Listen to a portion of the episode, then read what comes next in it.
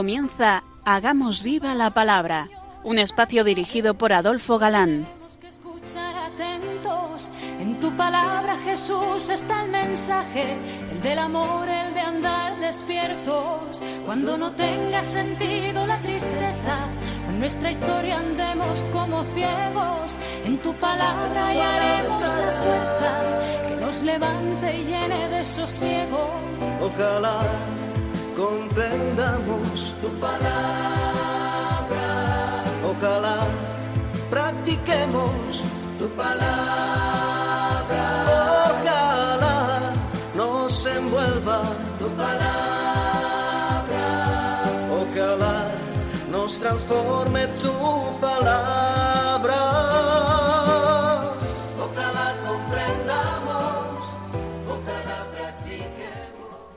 Hola amigos, bienvenidos al programa Hagamos viva la palabra.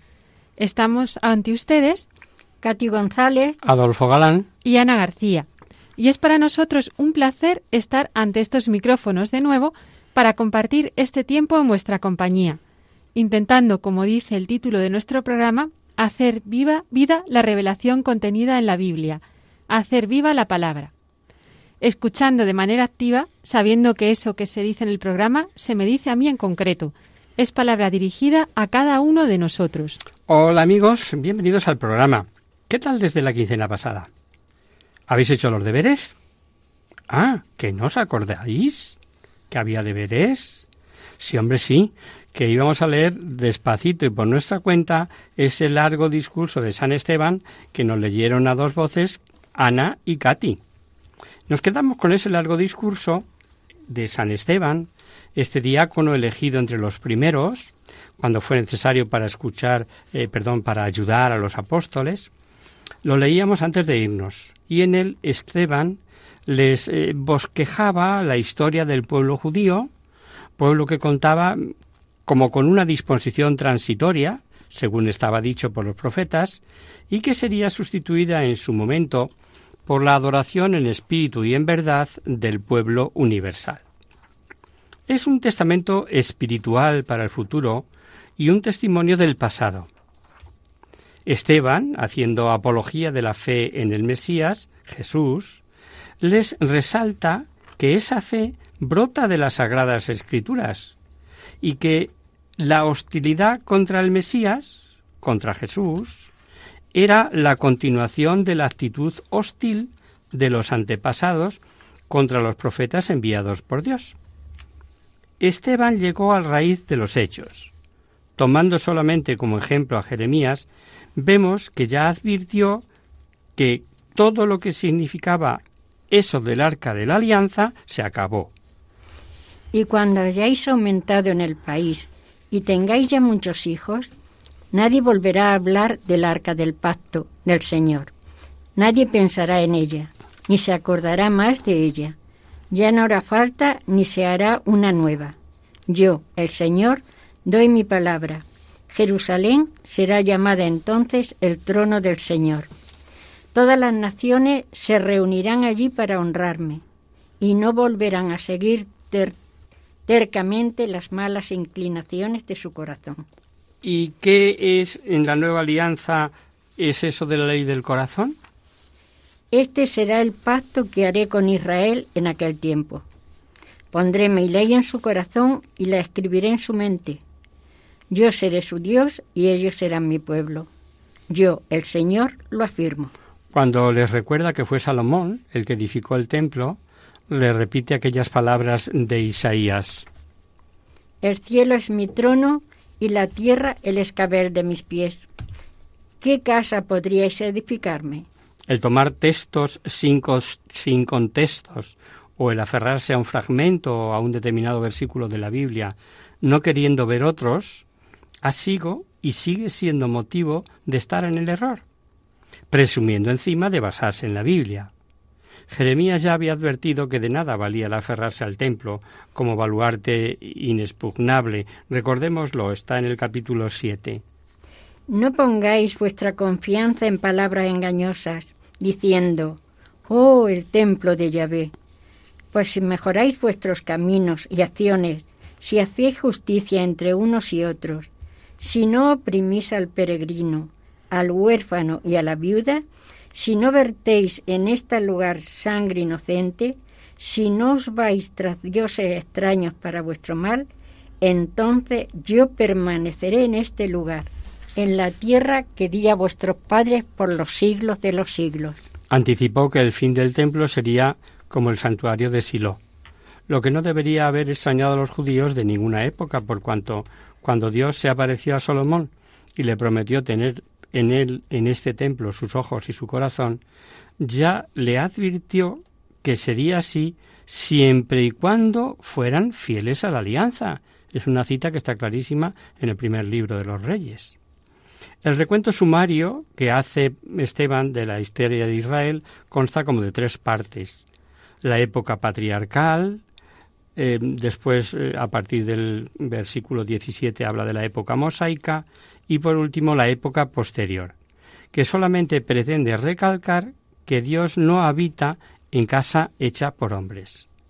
Y la última y cuarta parte, de suma importancia, por los cargos que le hacían sobre el templo, y algo terrible, acabó diciéndoles, al igual que vuestros padres, sois vosotros, duros de servir, cerviz, perdón, incircuncisos de corazón y oídos, y siempre os resistiréis al Espíritu Santo. Vamos a releer el final que no tiene desperdicio. Pero vosotros, siguió diciendo Esteban, siempre habéis sido tercos y tenéis oídos y corazón paganos. Siempre estáis en contra del Espíritu Santo. Soy igual que vuestros antepasados ¿A cuál de los profetas no maltrataron vuestros padres y mataron a quienes habían anunciado la venida de aquel que es justo? Y ahora que este justo ha venido, vosotros lo habéis traicionado y lo habéis matado. Vosotros que recibisteis la ley por medio de ángeles, no lo habéis obedecido.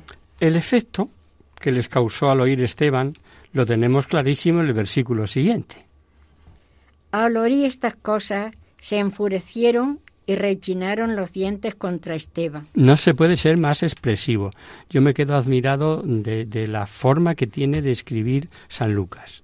Rechinaron los dientes contra Esteban.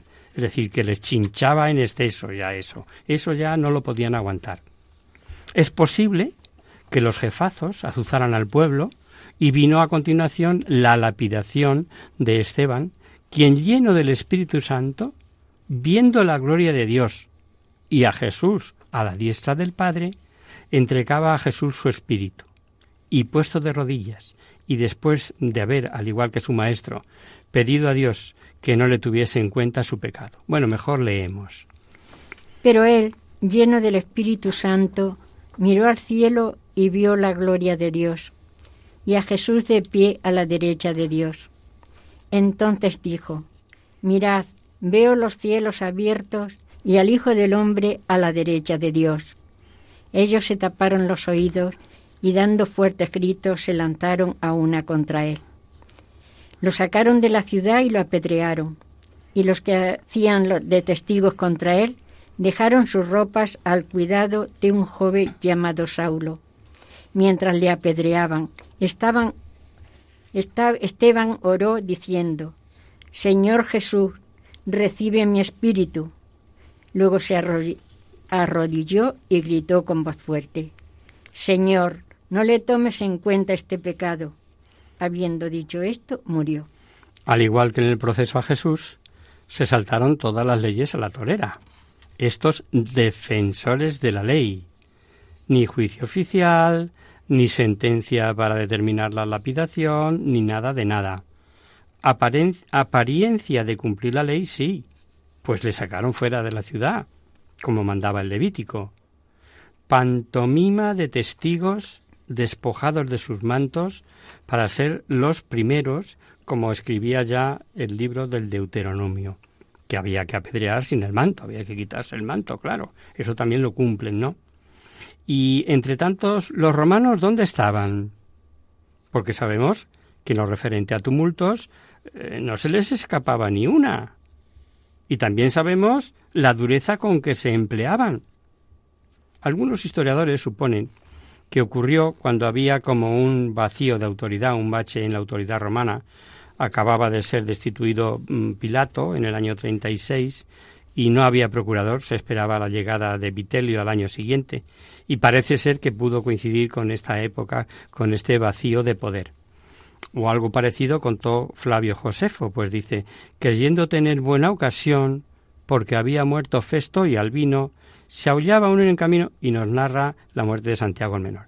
Fabio Josefo dice, el hermano de Jesús, el Cristo, se llamaba Jacobo. Esto me refiero a lo de vacío de poder. Un detalle que no debemos pasar por alto cuantos queremos la Biblia. Esteban, después de haber citado eh, dichos de Moisés y los profetas, dice en el versículo 51. Vosotros siempre resistís al Espíritu Santo. Lo hemos escuchado, pero lo repetimos por si se nos ha pasado por alto. Luego, el que hablaba por boca de Moisés y de los profetas era el Espíritu Santo. Una verdad que se repite invariablemente en la Biblia. Y un detalle más que seguro que habéis captado. Hemos visto al final del capítulo aparecer al joven Saulo, quien al cuidado de los mantos aprobaba su muerte, como veremos. Sin duda que le quedó clavada en su corazón la muerte de Esteban, pero, pero clavada para siempre en su corazón. Lucas mm, deja este detalle también de su historicidad. Ya aparece por primera vez Pablo, aunque sea ahí, guardando los mantos de los que apedreaban a Esteban. Como imaginamos que habéis hecho los deberes y habéis leído despacito el discurso de San Esteban en casa, mm, como os invitábamos, eh, para los interesados estudiosos diremos que en el discurso de Esteban existen algunas divergencias entre la historia, según los libros de la Biblia, y el relato de Esteban. Yo espero algún descubrir saber de estos oyentes que sabemos que son cultos y nos escuchan. A ver si lo descubrimos. ¿Fue sepultado en Siquén Jacob, como dice Esteban?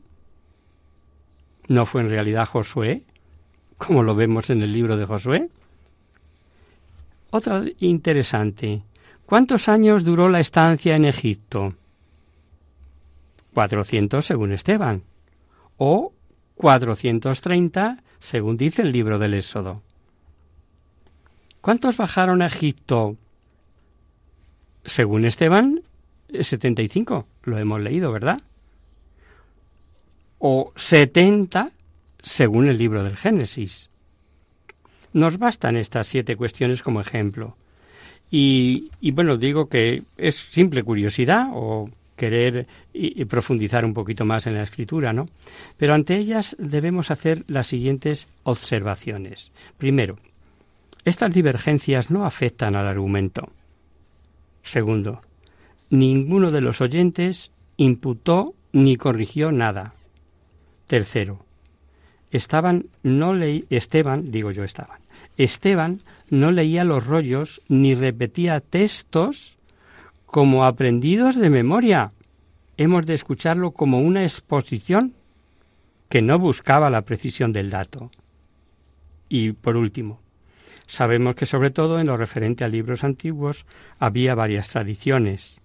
Un caso muy interesante lo tenemos con Flavio Josefo, que hemos citado ya en varias ocasiones como un gran historiador de Israel, tiene una historia de Israel preciosa, enorme, detallada, ¿no? Él mismo unas veces da 400 los años de la estancia en el desierto y otros 430. Y si comentario sobre la divergencia nos ponemos a ver, hay para todos los gustos que bien pudo haber sido enterrado Jacob en la cueva junto a Hebrón y luego ser llevado a Siquén, que si eran setenta los que bajaron a Egipto según Génesis, pero que la versión griega incluyó cinco descendientes de Efraín y Manasés, etcétera, etcétera. Por tanto, eh, quedémonos con las observaciones y sepamos que están ahí, pero que no merecen mayor importancia ni comentario. La persecución contra los primeros cristianos que como es natural estaban en Jerusalén, se desató y pasó de los jefes contra los apóstoles al pueblo en general.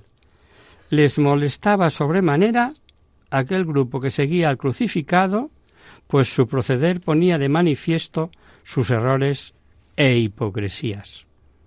Un destacado perseguidor era un joven celoso judío, educado a los pies de Gamaliel, al que ya conocemos, fariseo y experto en las sagradas escrituras, nada menos que Saulo de Tarso, quien se convertirá, como veremos, en nuestro gran San Pablo. Pero seguimos leyendo. Aquel mismo día comenzó una gran persecución contra la iglesia de Jerusalén. Todos, menos los apóstoles, se dispersaron por las regiones de Judea y Samaria. Unos hombres piadosos enterraron a Esteban y le lloraron mucho. Mientras tanto, Saulo perseguía a la iglesia. Entraba en casa de casa en casa y sacaba a rastra a hombres y mujeres para mandarlos a la cárcel. No olvidar que Dios se vale de segundas casas, causas, Dios respeta la libertad de todos, pero aprovecha nuestros actos libres humanos para, como dice San Pablo escribiendo a los romanos, hacer que todo concurra para el bien de los que aman a Dios. Y el texto que hemos escuchado da testimonio de esta verdad.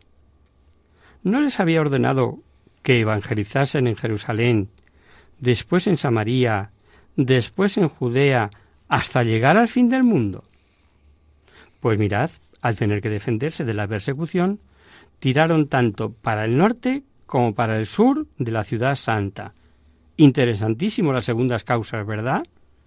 Puede que a algunos, como no pocos de nosotros, les pasase eso de no comprender eh, los designios divinos, el no comprender por qué el Señor permitía tantos males, eh, salir danzando, ir sin garantías de sustento, eh, de trabajo, etcétera y así como la Iglesia contó con el primer grupo de misioneros. Así es como contó. Y al decirnos San Lucas que se dispersaron todos, y a pesar de aceptar el género hiperbólico, mm, bueno, ya sabéis, lo recuerdo para los que no lo recuerden, es decir con una exageración alguna verdad para que se entienda mejor.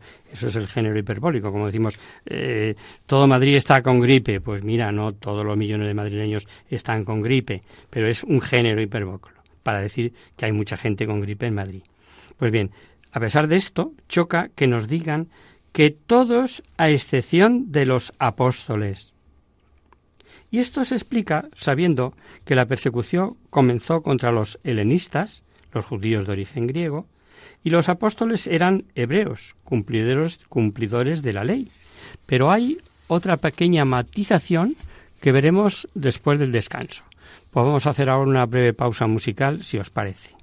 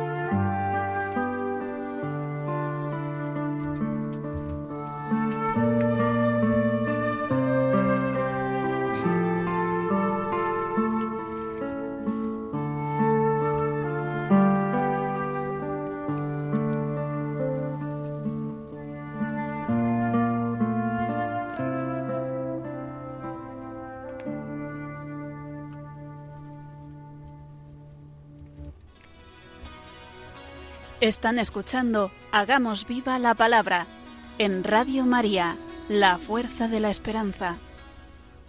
Amigos, de nuevo con vosotros tras este breve descanso musical. Os recordamos, queridos oyentes, que sintonizáis el programa Hagamos viva la palabra. Si queréis contactar con nosotros vía correo postal, lo podéis hacer a Radio María, Paseo Lanceros número 2, primera planta 28024 de Madrid y si lo preferís, al correo electrónico hagamos viva la palabra arroba radiomaria.es.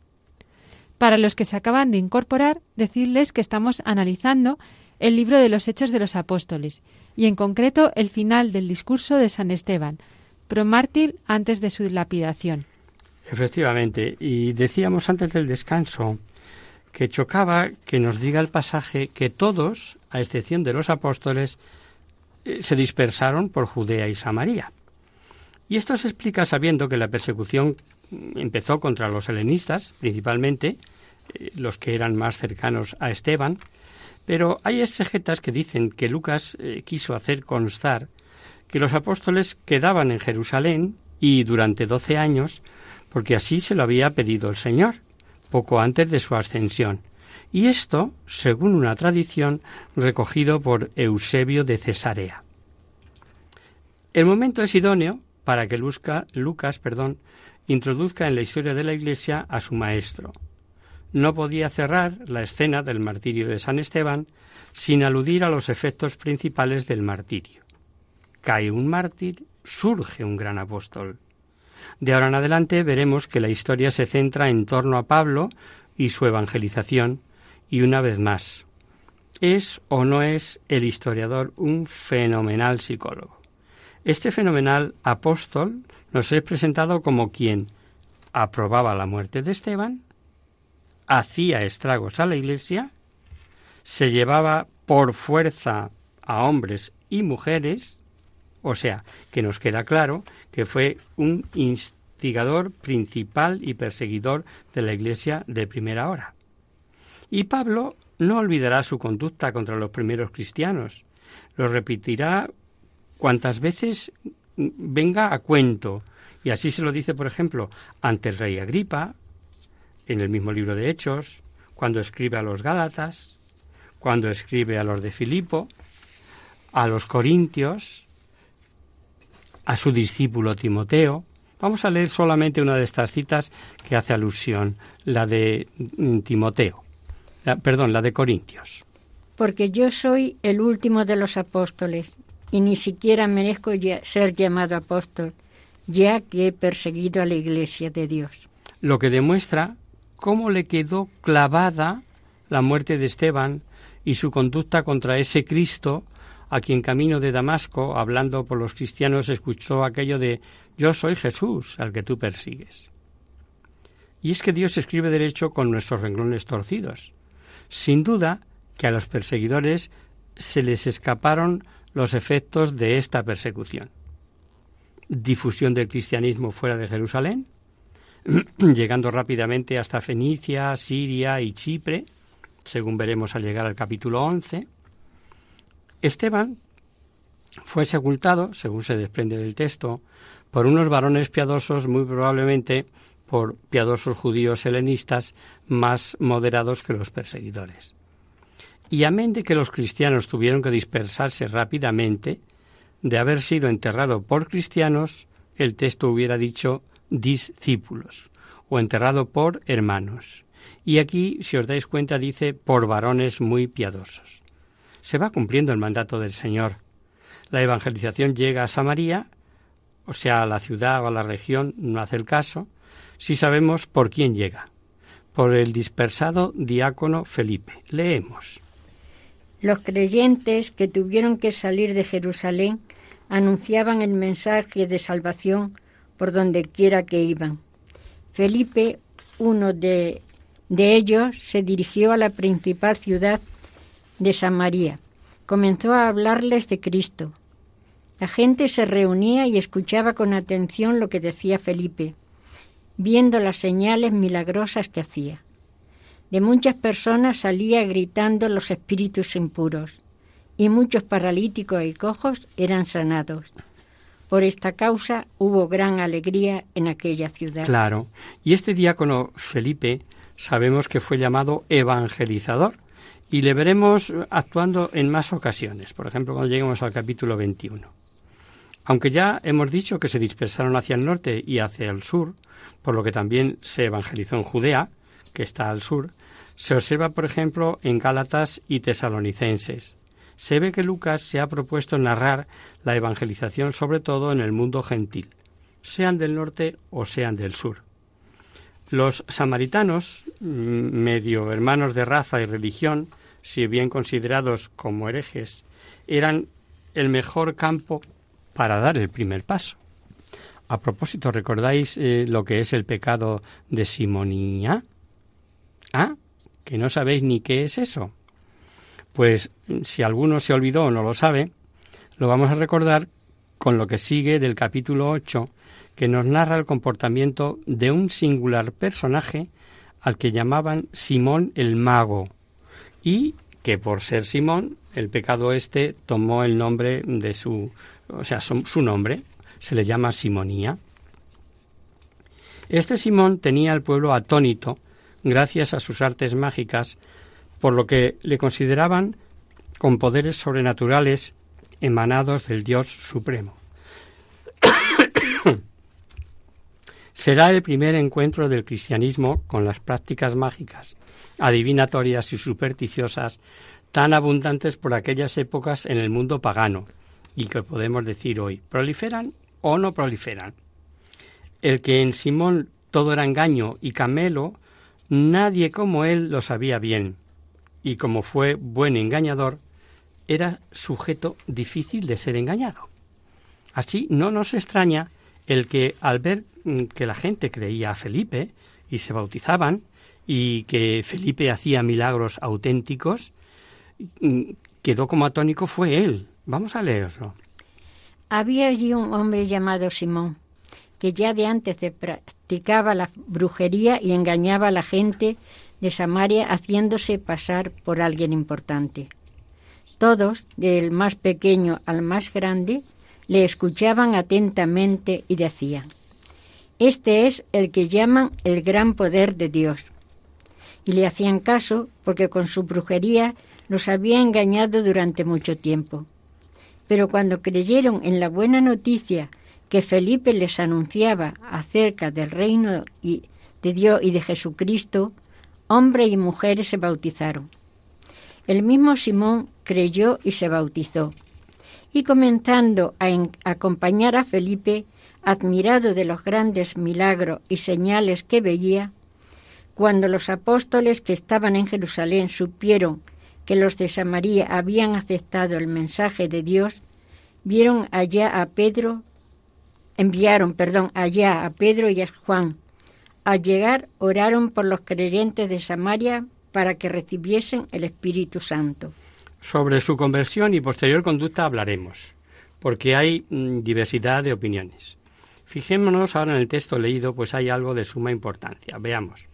Felipe es diácono, luego evangeliza, bautiza, pero tanto la Dirección Suprema como la Administración del Sacramento de la Confirmación, con el que comunicaban el Espíritu Santo, como la imposición de manos, era cosa de los apóstoles, y nada menos que Pedro y Juan se desplazan para administrar este sacramento, como hoy.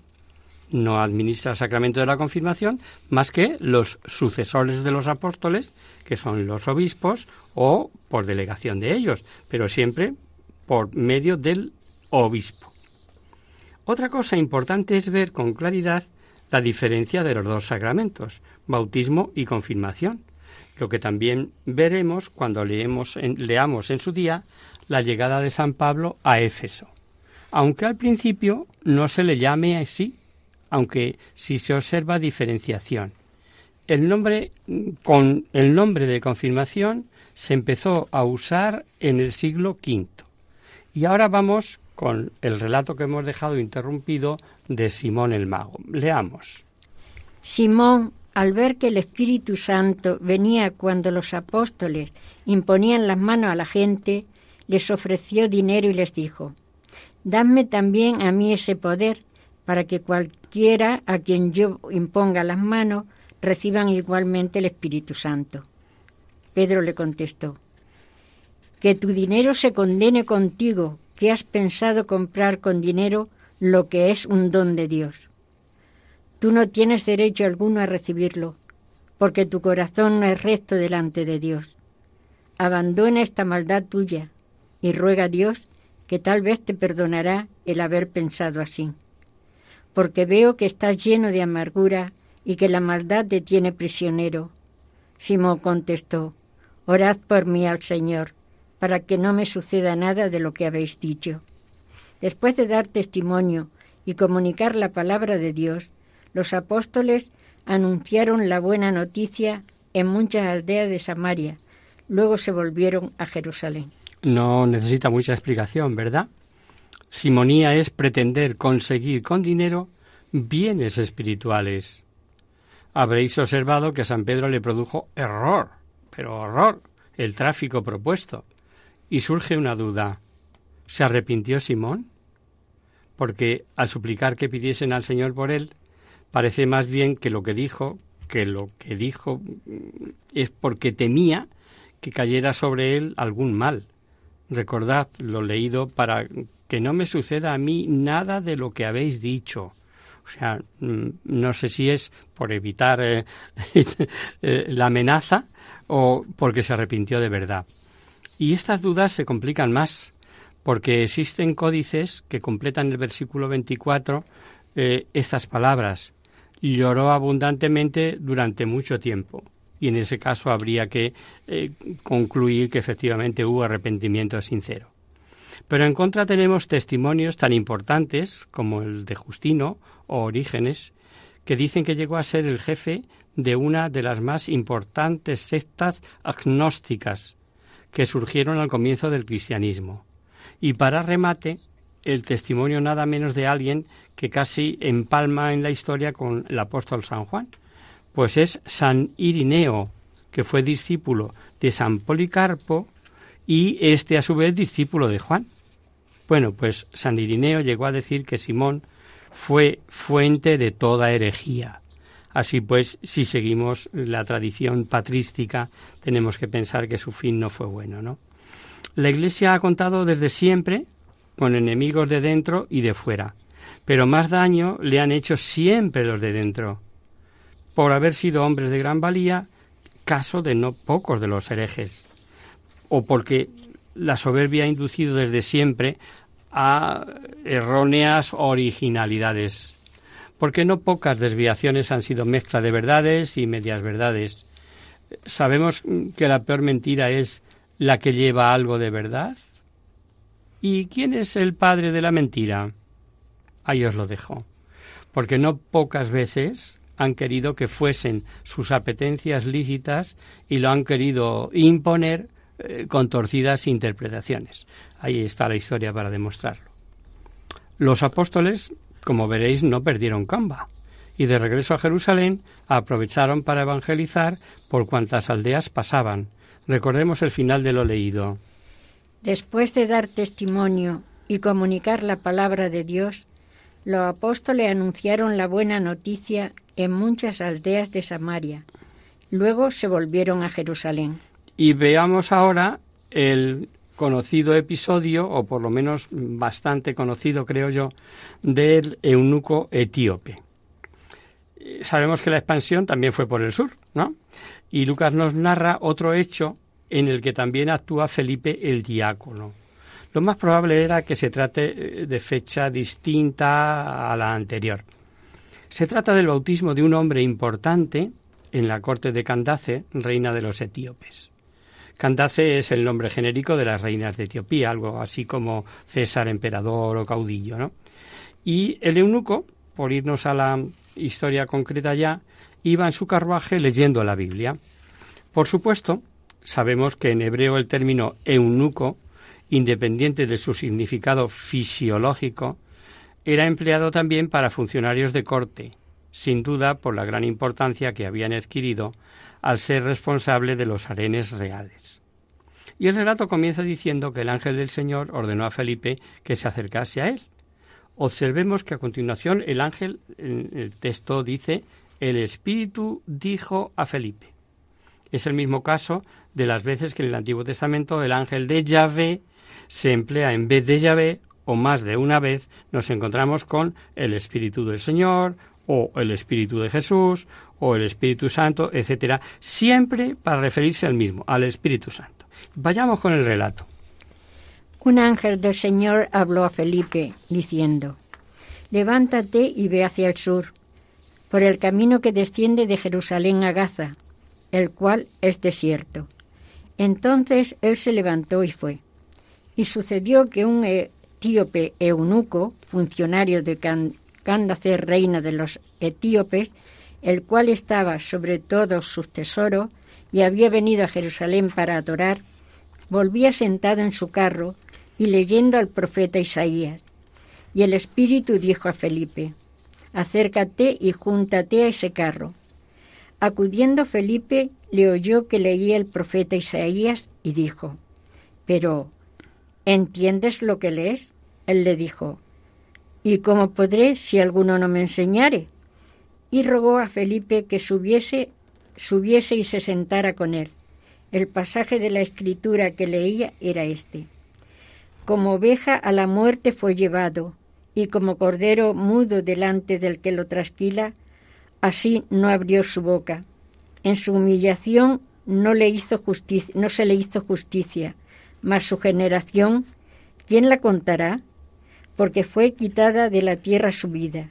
Respondiendo el eunuco, dijo a Felipe, Te ruego que me digas, ¿de quién dice el profeta esto?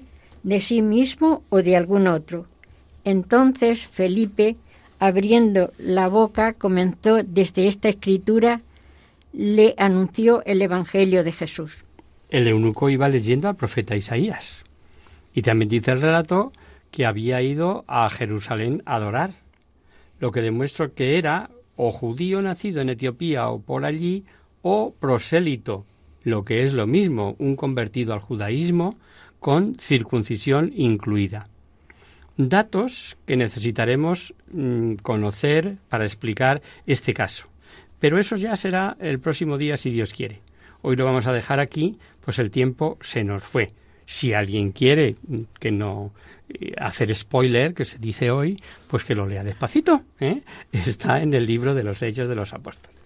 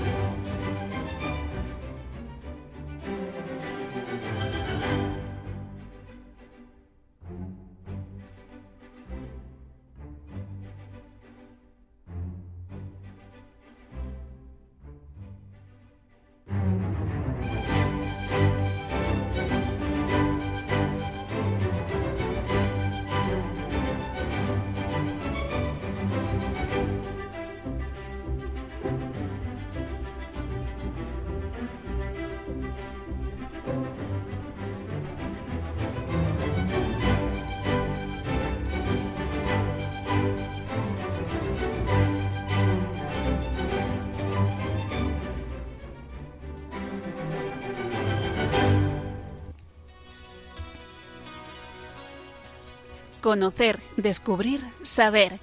En Hagamos Viva la Palabra. Comenzamos nuestro espacio de conocer, descubrir, saber, que es un espacio abierto a vuestras consultas o curiosidades.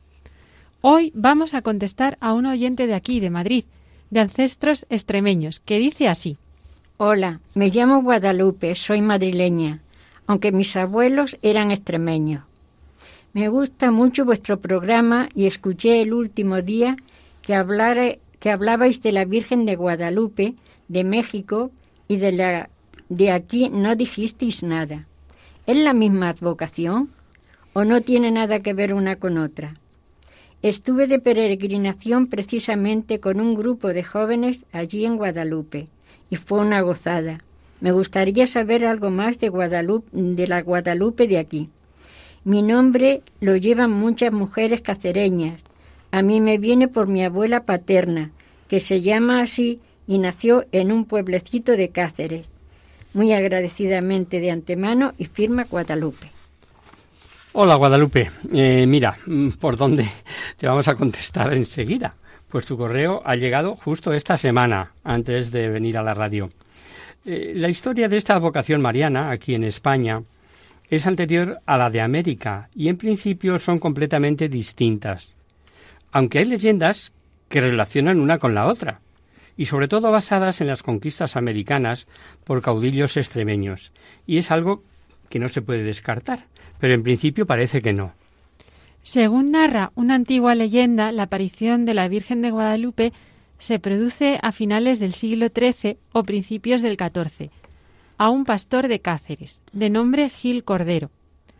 Le indica que allí, en el lugar donde se le apareció, hay una imagen suya enterrada. Pero ¿de dónde procede y por qué está allí? Pues siguiendo igualmente tradiciones antiquísimas, la imagen encontrada fue donada por el Papa San Gregorio Magno a San Leandro, arzobispo de Sevilla, a través de su hermano Isidoro, que estaba entonces en Roma.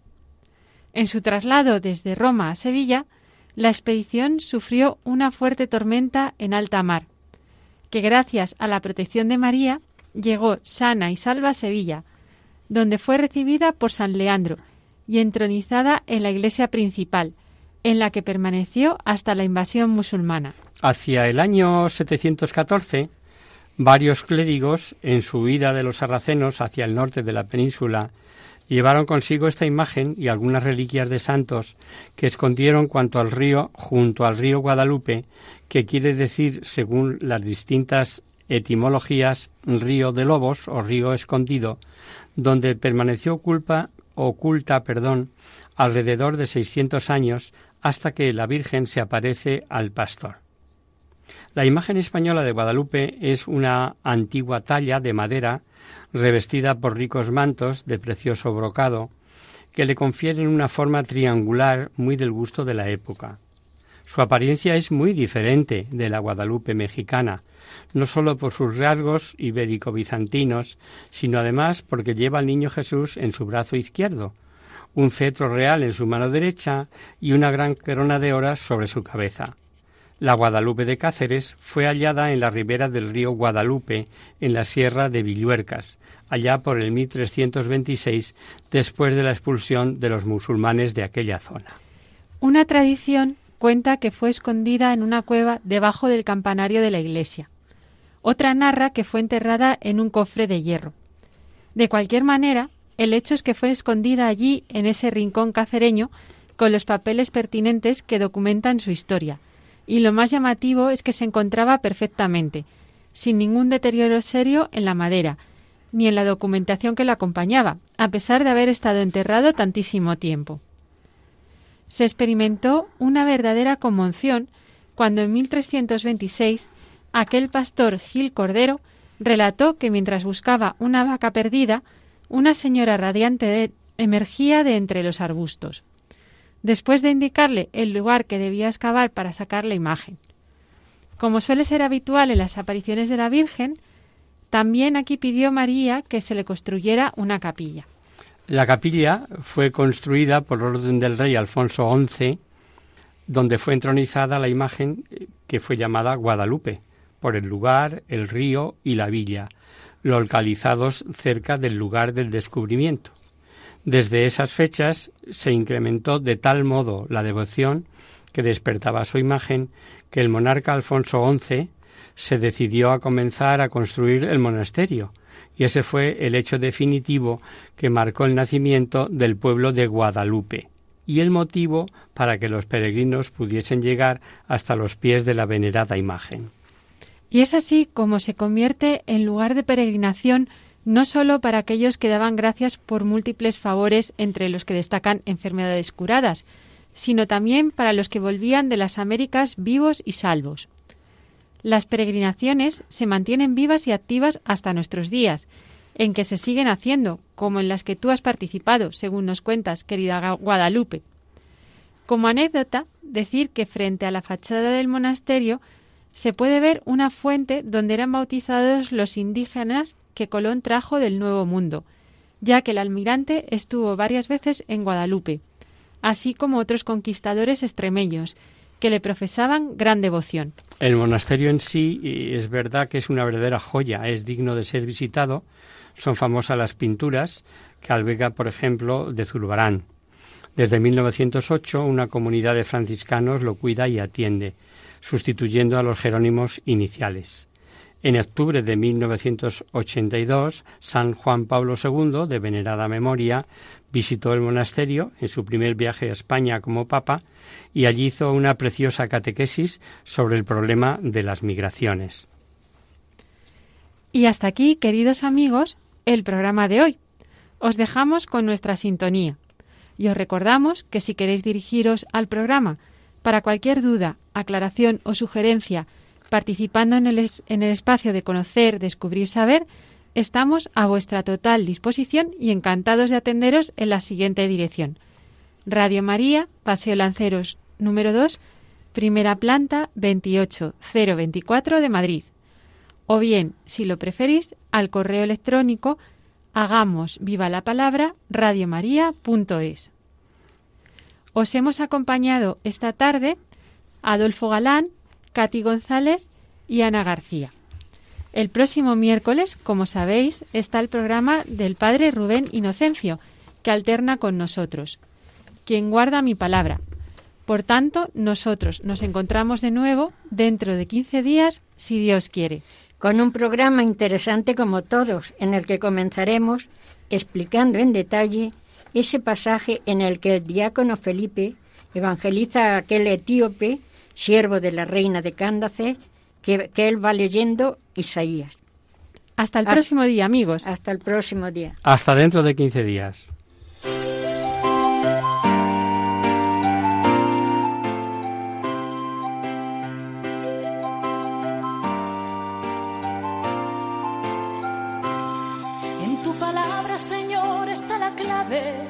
Solo tenemos que escuchar atentos.